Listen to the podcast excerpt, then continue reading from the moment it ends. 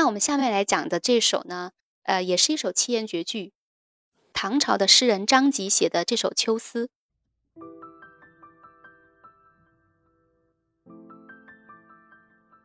洛阳城里见秋风，欲作家书意万重。复恐匆匆说不尽，行人临发又开封。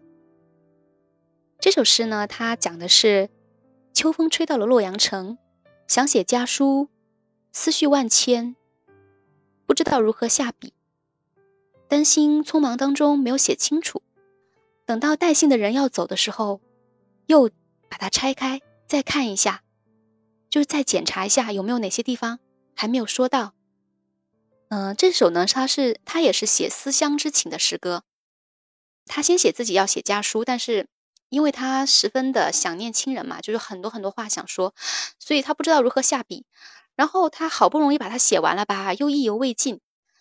等到那个捎信的人要走的时候，就担心他还有什还有什么地方没有写清楚的，没有写够的，还需要再叮嘱家人的。啊，于是又在行人就就在捎信人要走的时候，又把他拦住，然后又把信拆开了，然后再检查一下。所以其实这首诗其实写的这种细节是非常的细腻的，它是通过这种呃细节的描写，把这个思乡人的这种呃内心深处他最柔软的这种情感，就写的就是特别的传神，读来好像就感觉到就是我们自己一样。所以这首诗其实就是流传到今天吧，仍然是备受推崇的。不知道为什么，听完晴雨姐姐的介绍，我突然想起自己，就是说，怎么说呢？初中的时候写情书给当时的那个学长，就是学 学长的时候，就是我明明写好了，但是呢，我又犹犹豫豫不敢送出去，总觉得送出去以后，就是可能会怎么说呢？会被拒绝，所以那封情书我就写了又改，改了又写，然后等了两个月以后，我还是没有送出去，所以暗恋就结束了。那好可惜啊！你应该把它送出去，至少让学长知道嘛。如果是现在的我，应该会去做这件事情，但当时的我不是这样子，我当时还是怎么说呢？很腼腆的那种，所以我非常可以理解他当时的心情。就是有很多想写，但是又不知道该写什么，这种心情。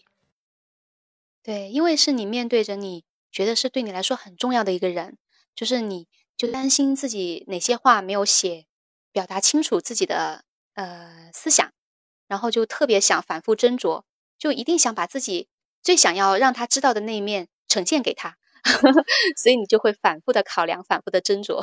对，真的是这样子。就是因为对我非常重要，所以才对 对。看来大家在这个青涩的时候都是这样的哈，就是暗恋的美好感觉。虽然就是说他是对家人，我是对另外一个人，就是但是心情是几乎就是可以怎么说呢？差不多的心情。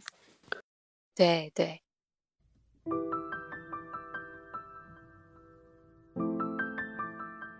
秋思，唐·张籍。